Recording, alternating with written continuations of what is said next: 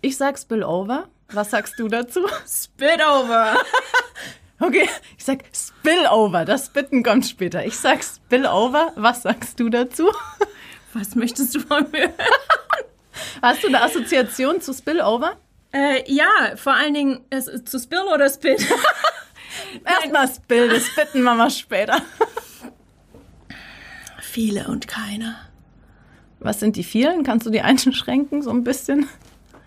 Ich kann. Wollen, willst, willst du mir nicht vielleicht einfach irgendwie ein gib mir ein Wort und dann gebe ich dir dazu ein, ein Spillover. Mein Spillover-Wort ist immer befruchten. Hm, okay, ich gebe dir ein anderes. Ähm, überlaufen. Beeinflussen. Okay.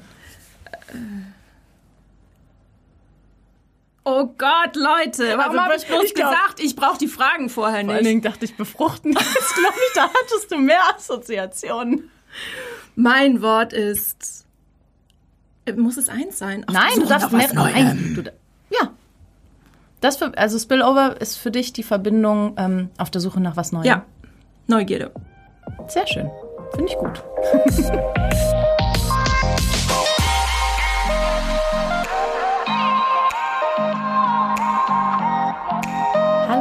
herzlich willkommen zu Spillover, dem Podcast der Kultur- und Kreativwirtschaft Heidelberg. Ich freue mich, dass ihr wieder mit dabei seid. Mein Name ist Susanne Weckauf und mein heutiger Gast ist Katrin Christians. Katrin ist eine weltbekannte Querflötistin und kann bereits jetzt in ihrem jungen Alter auf eine erfolgreiche Karriere zurückblicken. Von Konzerten auf den größten Festivalbühnen Europas über die eigene CD bis hin zu einem Auftritt vor Königin Silvia von Schweden. Warum ein Schlaganfall vor drei Jahren sie nicht lähmte. Was die Musik und Heimat ihr bedeuten und wie Begegnungen in ihrem Leben als Musikerin und Unternehmerin zu Spillover-Effekten führen. Das erzählt sie uns in der heutigen Folge von Spillover. Aus kreativen Ideen wird Zukunft gemacht. Viel Spaß dabei. Du bist ähm, Querflötistin, du bist Ladenbesitzerin, du bist äh, CEO quasi und Motivationsspeakerin aus Heidelberg. Gibt's das, was du nicht machst? Ähm, ich stricke und häkle nicht.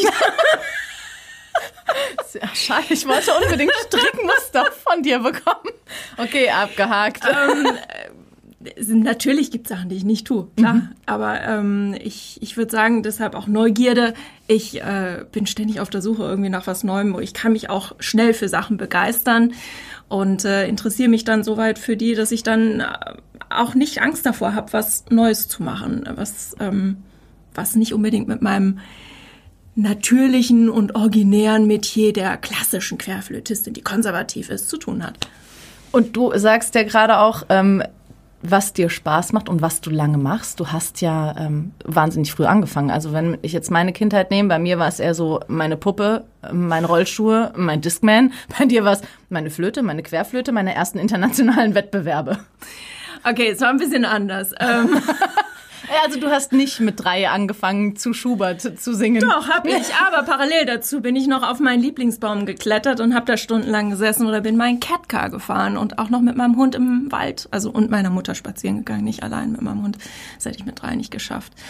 Ja, und dann die, die Blockflöte, die aber, ähm, ja, da habe ich nach einem Jahr war ich in so einem Flötenkreis und nach einem Jahr hat sich das Programm wiederholt und dann habe ich schon meinen Eltern gesagt, äh, ich brauche was Neues. Verlierst du schnell die, die Lust an was? Oder? Nee, das nicht. Aber ich habe gemerkt, ich, es, es fordert mich irgendwie nicht genug raus. Ich wollte mehr. Ich wollte irgendwie, also gerade mit der Blockflöte, ich, ich musste mehr Klang produzieren. Ich musste ähm, andere Sachen spielen können mhm. einfach. Also es hat in dem Alter ich schon gemerkt, dass es mir nicht ausgereicht hat. In welchem Alter genau, dass wir das nochmal festhalten? Vier.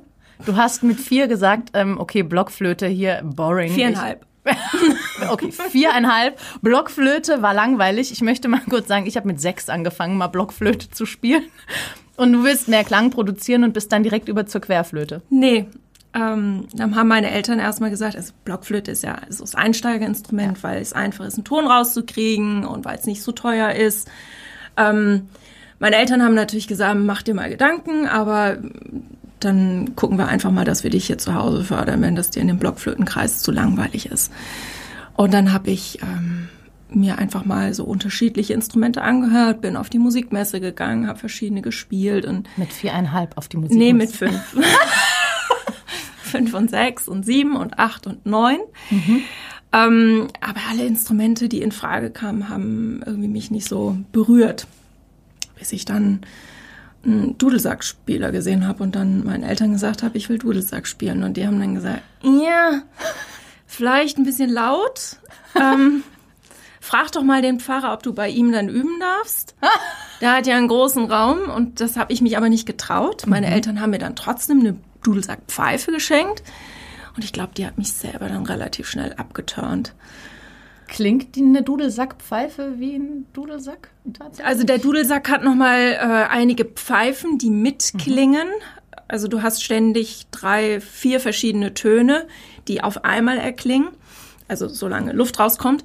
Und die Dudelsackpfeife ist eben nur einer. Okay. Aber die ist von den Griffen her ähnlich wie die Blockflöte. Und äh, deshalb war das was, was ich eben ausprobieren konnte. Ich glaube, es war aber eher so ein bisschen Schlangenbeschwörermäßig, was ich da zu Hause getrieben habe. Vielleicht waren meine Eltern auch genervt, vielleicht ich sogar selbst. Und wie bist du dann zur, wie kam es zur Querflöte? Ich glaube, es war eine Verzweiflungstat meiner Eltern, die sagten, okay, kleine Katrin, du willst was anderes machen. Querflöte ist ähnlich zur Blockflöte. Nimm doch mal einen Probeunterricht. Vielleicht ist ja dann das Thema abgehakt. Und dann hat es einfach geklappt, äh, sofort ein Ton rausgekommen, mit der Lehrerin zurechtgekommen und dann haben wir eine Vereinbarung gemacht. Ich kriege Unterricht, mhm. der Geld kostet und deshalb muss ich dann auch jeden Tag eine halbe Stunde üben. Okay, aber du wolltest das ja auch. Ich du wollte es und ich fand es total fair. Also ich habe gesagt, klar, stimmt. Und dann so nach einem halben Jahr habe ich dann auch angefangen, eine Dreiviertelstunde draus zu machen und dann wurde es freiwillig immer mehr und immer mehr. Was war dein Maximum am Tag? Wie lange kannst du Flöte üben, Querflöte? Maximum waren bestimmt sieben, acht Stunden. Wahnsinn. Also, oder wenn ich jetzt mal von der CD-Aufnahme ausgehe, ja, da waren es Minimum acht Stunden. Ja, das äh, stelle ich mir anstrengend vor. Aber das heißt, da ist ja von dir aus auch schon so viel innere Liebe für diese Musik, für das Instrument. Dich hat da keiner hingebracht. Das nee, das ist tatsächlich äh, eigene Leidenschaft immer gewesen. Ähm, auch aber das Gelernte, dass du mit, mit Disziplin auch erst dahin kommst, mhm. ähm, was du, was du machen möchtest. Das ist ähnlich wie ein Sportler. Der, ein Fußballspieler wird nie erfolgreich sein, wenn er nicht lernt zu sprinten. Also wenn er nicht, wenn er nicht weiß, seine Beine schnell einzusetzen, sondern wenn er immer nur Leichtathletik macht, dann wird es schwer auf dem Feld. Ja, vor allen Dingen finde ich total schön, die Erkenntnis zu sagen, da ist Liebe aber ich brauche auch Disziplin. Mhm. Und das eine, es ist ja eigentlich wie mit allem. Das ist ja wie mit Beziehung. Du hast eine Beziehung zu deiner genau. Flöte, auch eine Beziehung mit, zu einem Menschen. Da ist Liebe, da ist schon mal die ähm, Bereitschaft, aber ich muss auch dran arbeiten. Du musst es pflegen, du musst Zeit aufwenden, du musst dich damit beschäftigen oder mit der Person. Ja. Genau. Das ist eine schöne Erkenntnis. Ich würde es hier gern beenden. Das war alles. Nein. Es war sehr schön mit dir, Susanne. Vielen Dank ebenfalls. Es ist ja aber trotzdem kommt ja auch das, ich muss das mit meiner Umwelt kommunizieren. Also ich ähm, komme ja aus dem Schauspiel und ich weiß, irgendwie im Abi ist dann diese Runde, wo die Lehrer fragen, und was willst du studieren? Und dann sitzen neben dir Leute, die sagen, oh, Jura und Medizin und Pädagogik und das und das. Und du sitzt da und denkst, okay, ich möchte Schauspielerin werden, sage ich das jetzt? Und ich habe es nicht gesagt. Echt nicht? Nee. War es dir peinlich? ich wollte mich nicht darüber unterhalten, dass das mein sehnlichster Wunsch ist. Ich habe dann ähm, tatsächlich mich auch erstmal für Lehramt beworben und während der Einführungsveranstaltung dann die Aufnahmeprüfung an der Schauspielschule okay. gemacht. Ja. Ich glaube, das ist von vornherein auf meiner Schule ähm, völlig okay gewesen, dass man, dass man werden kann, was man möchte, mehr oder weniger. Mhm. Ähm, und für mich war es eher befremdlich, dass die anderen nicht wussten, was sie wollten. ähm, also dazu muss man sagen, dass bis ich eigentlich zwölf Jahre alt war, war für mich Medizin und Jura total interessant mhm. und spannend und das, wo ich sagte, da möchte ich mal hinkommen. Ähm, das hat sich dann aber geändert mit zwölf, als ich den Sohn der besten Freundin meiner Mutter kennenlernte, mhm. der elf Jahre älter war. Hallo Jan. Ähm, Mediziner vermutlich. Violinist. Oh, okay. Und Jan hatte äh, gesagt, als wir die Familie oben besucht haben in, in Lübeck, bring doch deine Flöte mit und dann können wir ein bisschen Duette spielen, während sich die Erwachsenen unterhalten. Und das habe ich gemacht und er hat dann so, oh, du machst es super und toll und pass mal hier auf und da und hat gemerkt, dass ich die Sachen relativ schnell umgesetzt habe und hat dann gesagt, ey, wenn du so weitermachst, dann könntest du sogar Musik studieren. Ich traue dir das zu. Du hast das Gefühl dafür, du hast die Technik, du hast Verständnis und ähm, also das war Hauptmotivationsgrund dann, dass oder mhm. dass jemand mir einen Schubs gegeben hat, du kannst das schaffen. Das andere war bestimmt mein Lateinlehrer in der fünften Klasse. Ich habe mich total auf Latein gefreut. Aber Herr Übel, Herr Übel hat mir nach drei Wochen gesagt, ich soll mich doch mehr auf Latein konzentrieren und weniger auf die Musik, weil Latein das Wichtigste im Leben ist. Und ich weiß nicht so richtig, warum äh, es dann zwischen uns nicht funktioniert hat. Ich kann es mir auch nicht erklären, aber ich sehe beide Punkte so als Wendepunkt in deinem Leben, wo dir klar war, das ist mehr als Hobby, das ist mein Leben, ich möchte das beruflich oder als Lebensinhalt. Ja. Gab es noch einen Punkt oder würdest du sagen, die beiden Ereignisse waren das?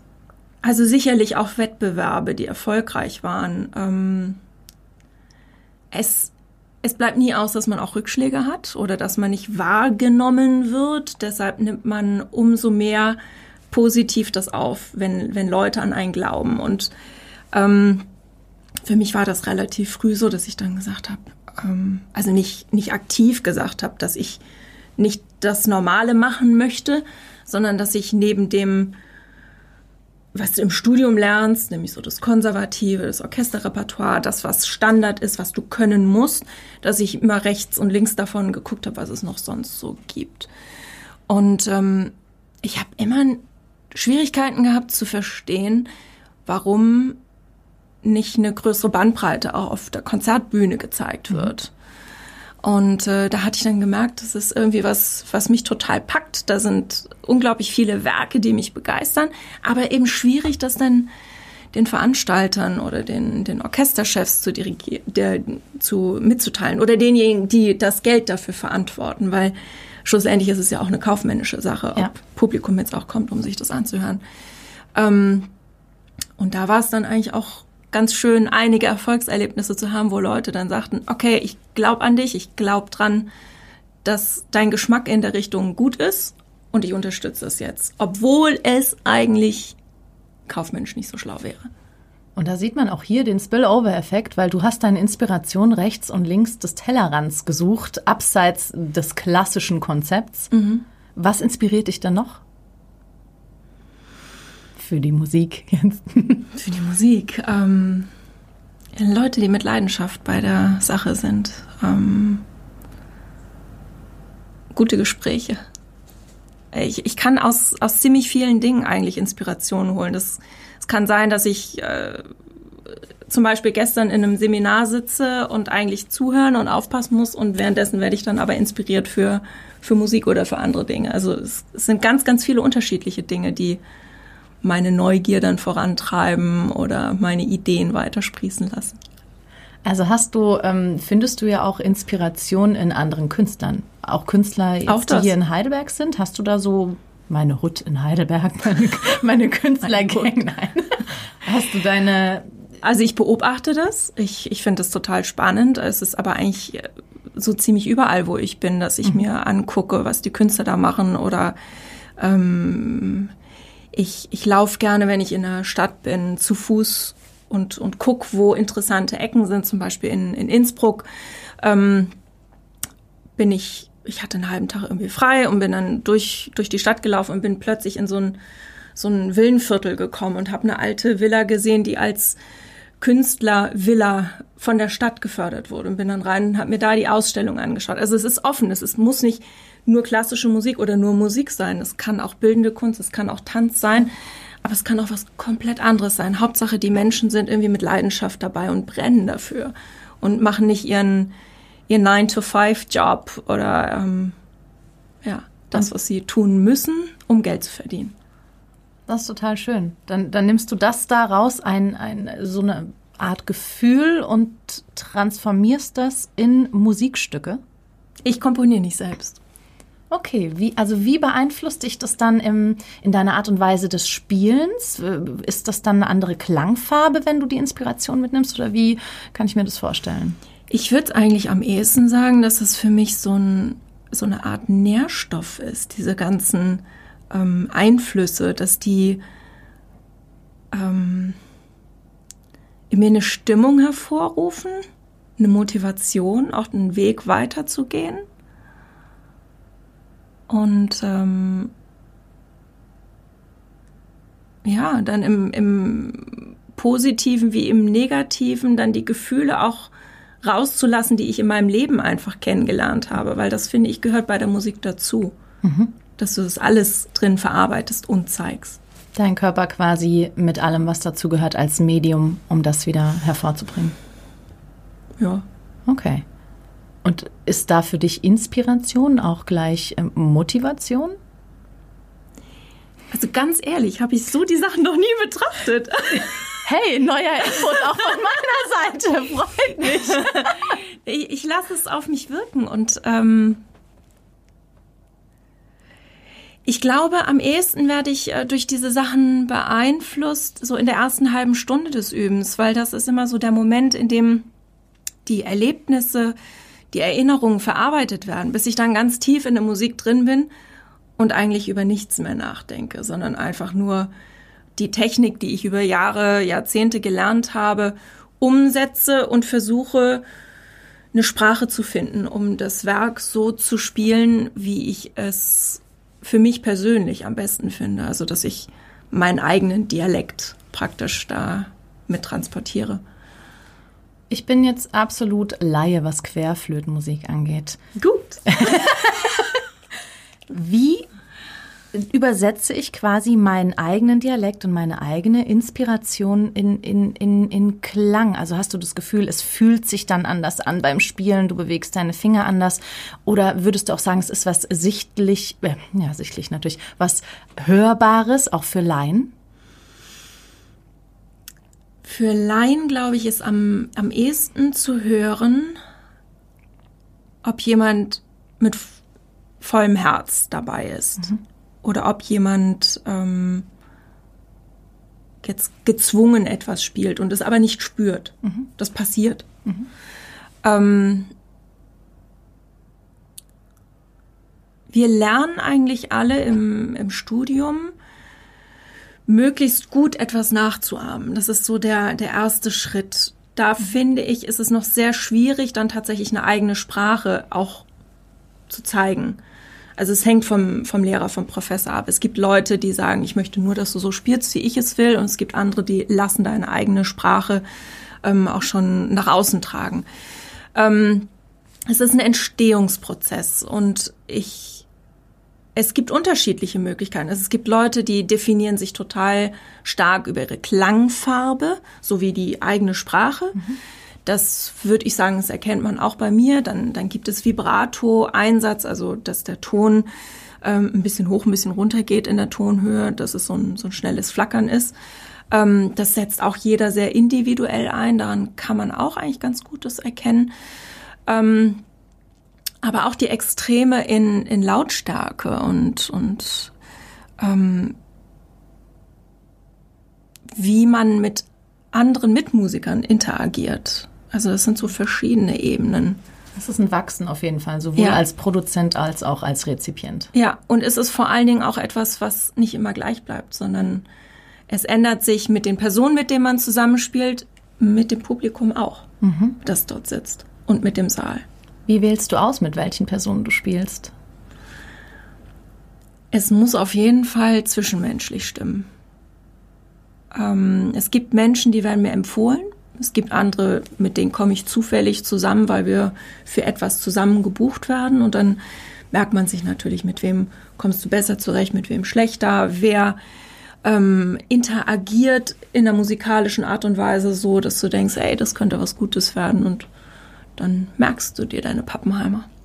Okay, also kommst du gerne zu Dingen zurück, die funktionieren, wo man eine gemeinsame Basis hat. Ja. ja. es ist eine, ein Vertrauen, was du einfach auch brauchst bei der Musik. Mhm. Es ist wie so ein Zusammenwachsen. Also das finde ich ist eigentlich auch das Schöne, wenn du wirklich gut miteinander arbeitest, dass du dich aufeinander verlassen kannst und dass du, dass du weißt, dass du auch was experimentieren kannst auf der Bühne und es trotzdem klappt und nicht plötzlich in einer großen Katastrophe ausartet, weil zwei Solisten aufeinander prallen, die auf keinen Fall etwas von ihrer Macht abgeben wollen. also da, da guckt man schon nach sowas, wie man eben zusammenpasst. Und wenn jetzt zwei unterschiedliche Leute da zusammenkommen, die gar nicht zusammenpassen, dann kann es auch schwer werden. Es ist ja auch so, dass Vertrauen und Sicherheit, die beiden Komponenten, die du genannt hast, in einer Beziehung mit ähm, einem anderen Musiker oder einer anderen Musikerin, es geht ja auch um eigenes Vertrauen und eigene Sicherheit. Mhm. Und da hast du ja ähm, die Erfahrung auch gemacht, dass du das neu kennenlernen musstest. Du hattest ja vor jetzt drei Jahren, 2017, ähm, äh, gesundheitliche Probleme. Du hattest einen großen Schicksalsschlag, du hattest ähm, einen Hirnschlag und musstest sehen und gehen und alles neu kennenlernen. Also alles, worauf vorher Verlass ist, was man ja als gegeben ansieht, das bin ich, das ist mein Körper, war weg. Das heißt Sicherheit und ähm, die Beziehung, die ich zu mir hatte, musstest du neu lernen. Wie war das? Wie war das? Um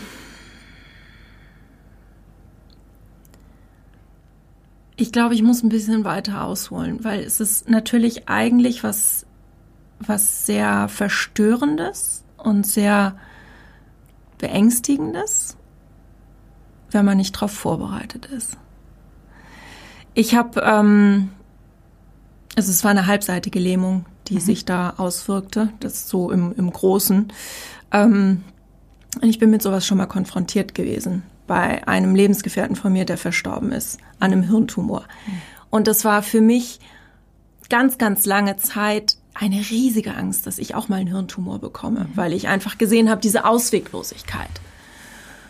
Und als dann dieser Schlaganfall bei mir passierte, sieben Jahre später, war einfach von mir die Sorge, dass das jetzt eben auch ein Hirntumor ist und eine auswegslose Situation. Mhm deshalb, also ich war komplett anwesend, ich habe alles mitgekriegt von vorn bis hinten. Und ähm, als ich dann in der Ambulanz angekommen bin, sehr schnell, dank, dank der tollen Hilfe ähm, der Menschen, die um mich rum waren, ähm, war auch meine erste Aussage, als sie sagten, ich komme jetzt in CT rein, dass sie bitte ganz ehrlich zu mir sein sollen und sagen, ob sie was sehen, was auf einen Hirntumor hindeutet. Und als ich dann rauskam und die mir sagten, nee, es war kein Hirntumor, aber ähm, sie haben einen Schlaganfall gehabt, ähm, war es für mich eher so, okay.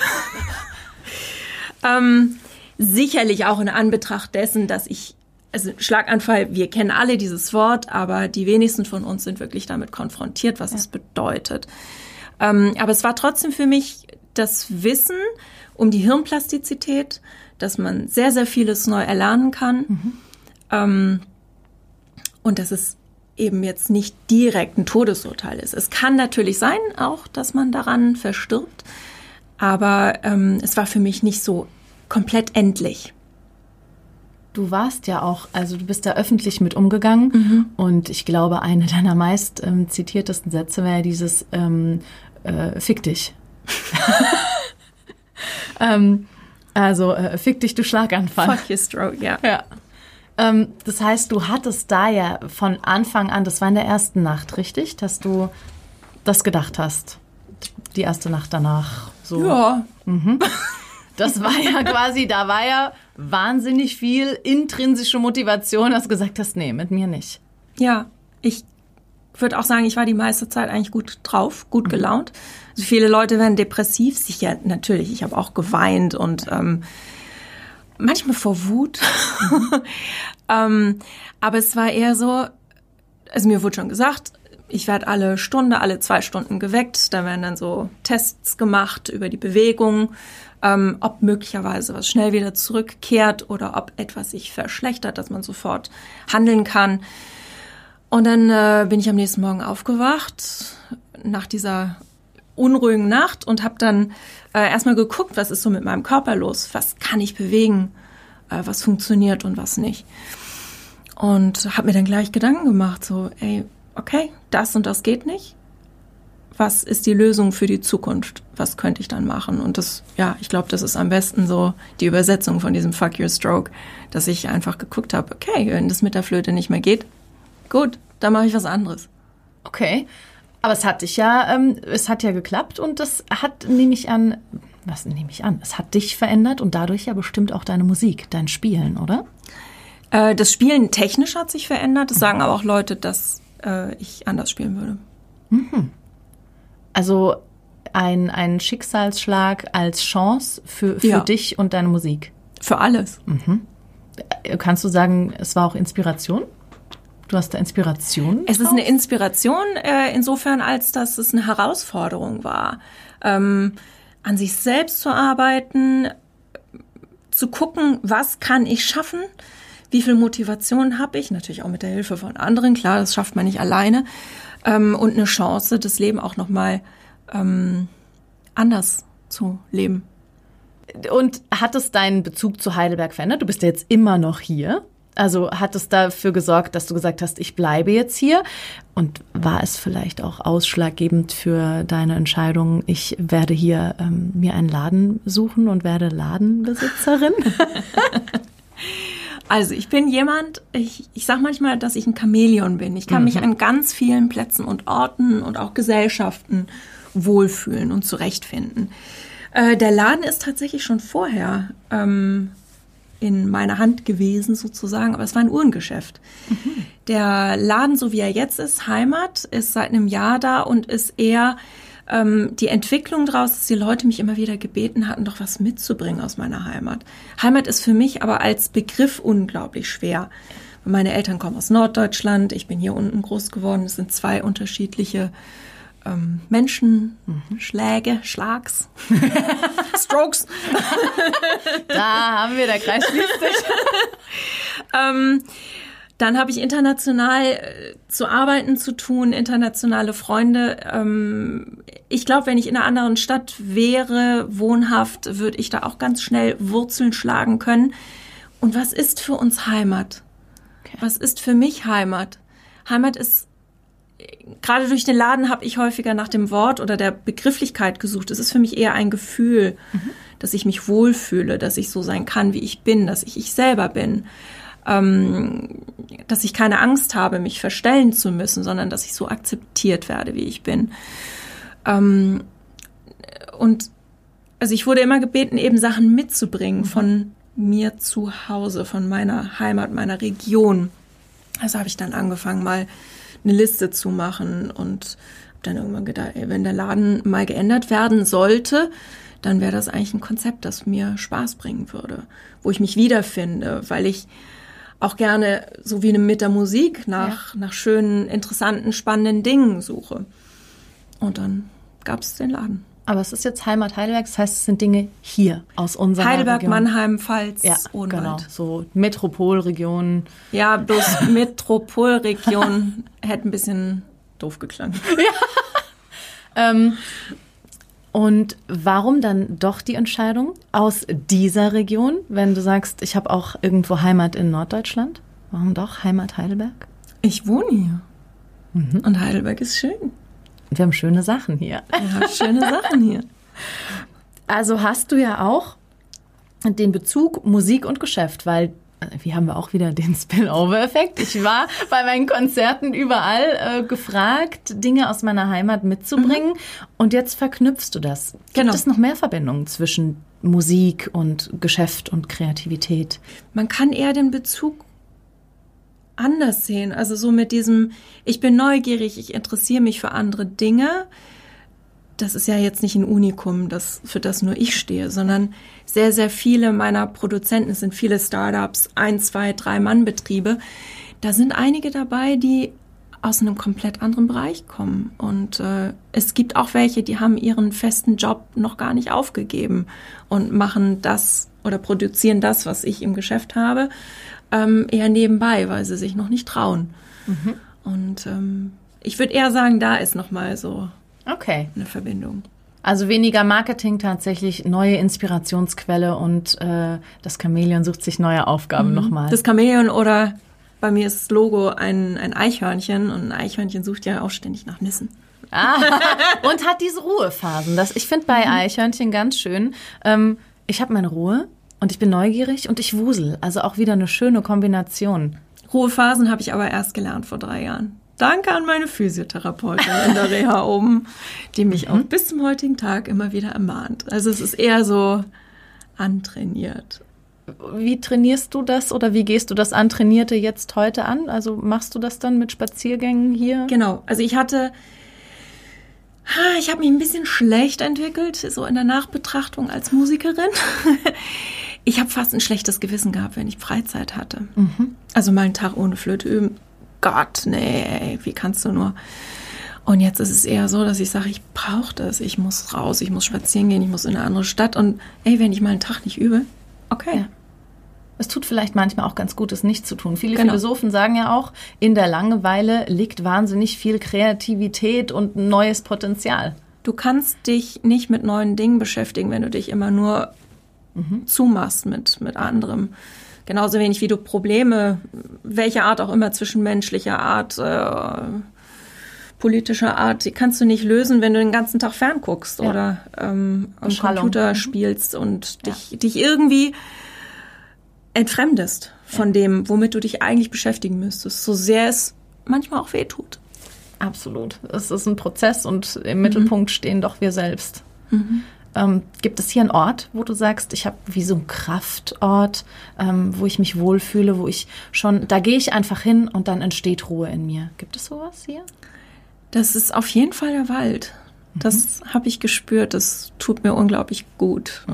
Sei das nur, dass ich ähm, Philosophenweg meide und stattdessen einen größeren Turn nehme oder dass ich hoch zum Königsstuhl fahre und, und da spazieren gehe oder ähm, ja. Es gibt noch einen geheimen Garten. Ich habe mir das gerade schon fast gedacht. Aber es ist auch gut so. Manche Orte muss man für sich einfach behalten. Ja, Vielleicht verlieren die sonst ihre Magie. nicht nur das, sonst sind zu viele Menschen da. Gerade auch jetzt zur aktuellen Zeit. Ich meine, aktuelle Zeit, Corona, der Wald war garantiert auch voller. Ja. Und das heißt, du hast zum einen deine Freizeit, deine Entspannungsphase, du hast einen Laden, der war geschlossen, du bist Musikerin, du konntest keine Konzerte geben. Das heißt, dein komplettes Leben war davon betroffen. Was hat es mit dir gemacht? Okay. Ähm, Ich hoffe, es kommt was Positives. Also ich musste erstmal 14 Tage in Isolation, weil ich mit dem Heidelberger Theater zusammen in der Schweiz war, genau in dem Moment, als es zum Risikogebiet erklärt wurde. Wir wurden gebeten, uns in freiwillige Isolation äh, zu begeben. Ich habe das ernst genommen, ähm, aber ich kann nicht 14 Tage einfach nur zu Hause sitzen. Ähm, für den Laden wollte ich die ganze Zeit schon Produkte herstellen ähm, und habe dann eben über die Zeit angefangen nachzudenken, was jetzt dann so sein könnte. Und Oh, da kommt gleich was Großes. Ich merke das schon. ähm, wir Musiker sind ja bekannt als Alkoholiker. Also, Hier gibt's aktuell nur Wasser. Ich möchte das an der Stelle oh, wer weiß, es ist klar. So sah es bei mir auch zu Hause in der Küche aus. Ähm, sieht es. Es war kein Wasser.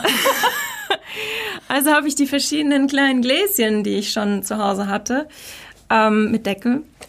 da habe ich dann so durchsichtige Flüssigkeit reingemacht und Zutaten reingelegt und habe das mal ziehen lassen, um dann einen eigenen Gin schlussendlich zu kreieren. Aber auch andere Dinge, die in Zukunft dann rauskommen sollen. Ich habe Musik recherchiert. Ähm, zu Hause bleiben heißt nicht unbedingt dann nichts machen. Also es sind auch Interviewanfragen gekommen, es ist äh, Coaching-Anfragen gekommen, Konzertanfragen sind natürlich nicht da. Ähm, aber ja, da sind trotzdem neue kreative Prozesse entstanden, Texte geschrieben und äh, Ich sehe schon, du bist eigentlich das Paradebeispiel für den Spillover-Effekt, wenn ich das so sehe. Also, und höre, was du machst. Also, du nimmst Inspiration aus allem und bist total offen und schaust, was dabei rumkommt. Ob Musik oder ein Laden oder Gin oder. Ist das, siehst du das auch so? Also ich habe den Eindruck, dass ich irgendwie das, das Talent vielleicht habe, ähm, sei es jetzt eine positive oder eine negative Sache, daraus für mich Energie zu ziehen. Und auch wenn es was Negatives ist, dann habe ich irgendwie ein paar Tage, in denen es mich runterzieht und wo ich denke, ah, verdammt, mhm. traurig bin, sauer bin, was auch immer. Und diese Tage, die es mich runterzieht, danach die Tage sind umso voller mit, mit Energie und mit Gedanken und Ideen. Warum auch immer ich so geartet bin. Also ich, ja. Ja, aber das ist positiv. Wir wollen das. Ich freue mich ja auch drüber. ähm, das heißt, du hast die Vielfalt in deinem Leben und würdest du sagen, da gibt es eine Gewichtung? Ich bin mehr die Musikerin oder ich bin mehr die Ladenbesitzerin? Ich bin Katrin. Sehr schön. Hast du einen Bezug zu Spillover in der Kultur- und Kreativwirtschaft?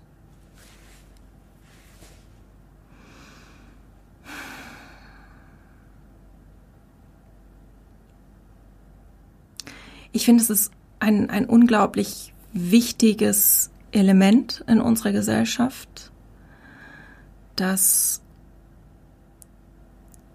das extrem förderwürdig ist, ähm, auch wenn es immer schwierig von unterschiedlichen Gesellschaftsteilen gesehen wird.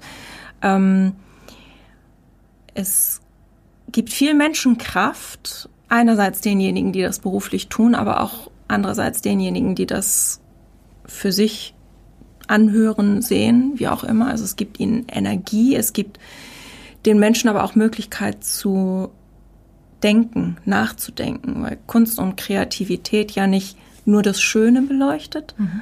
sondern eigentlich die gesamte Bandbreite.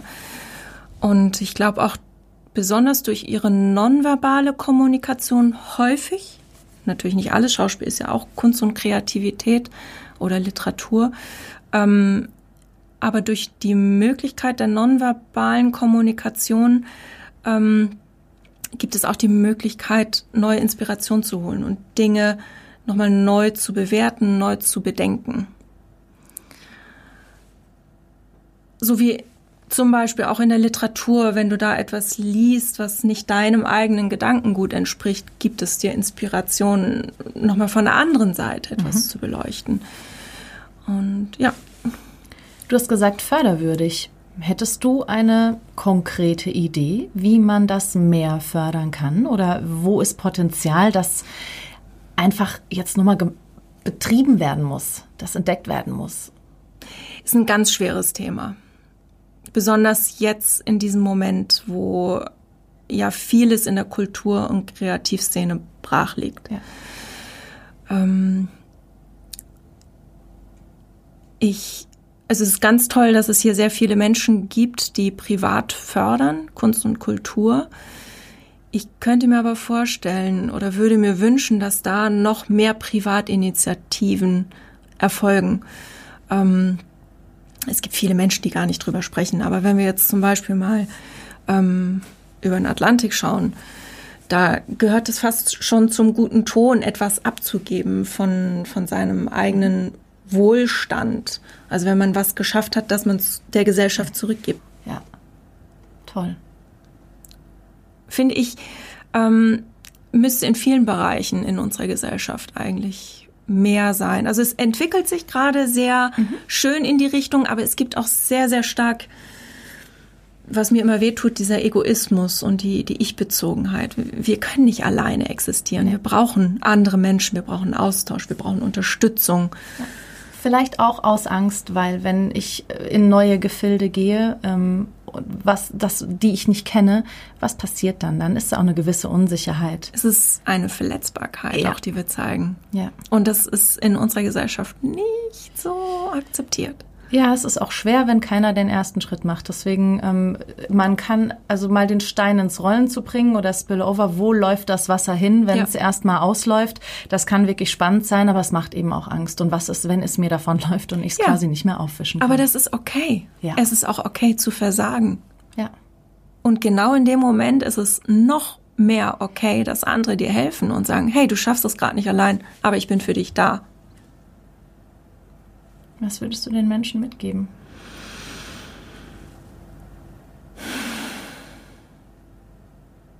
Viel. ich würde Ihnen gerne mitgeben, Selbstvertrauen,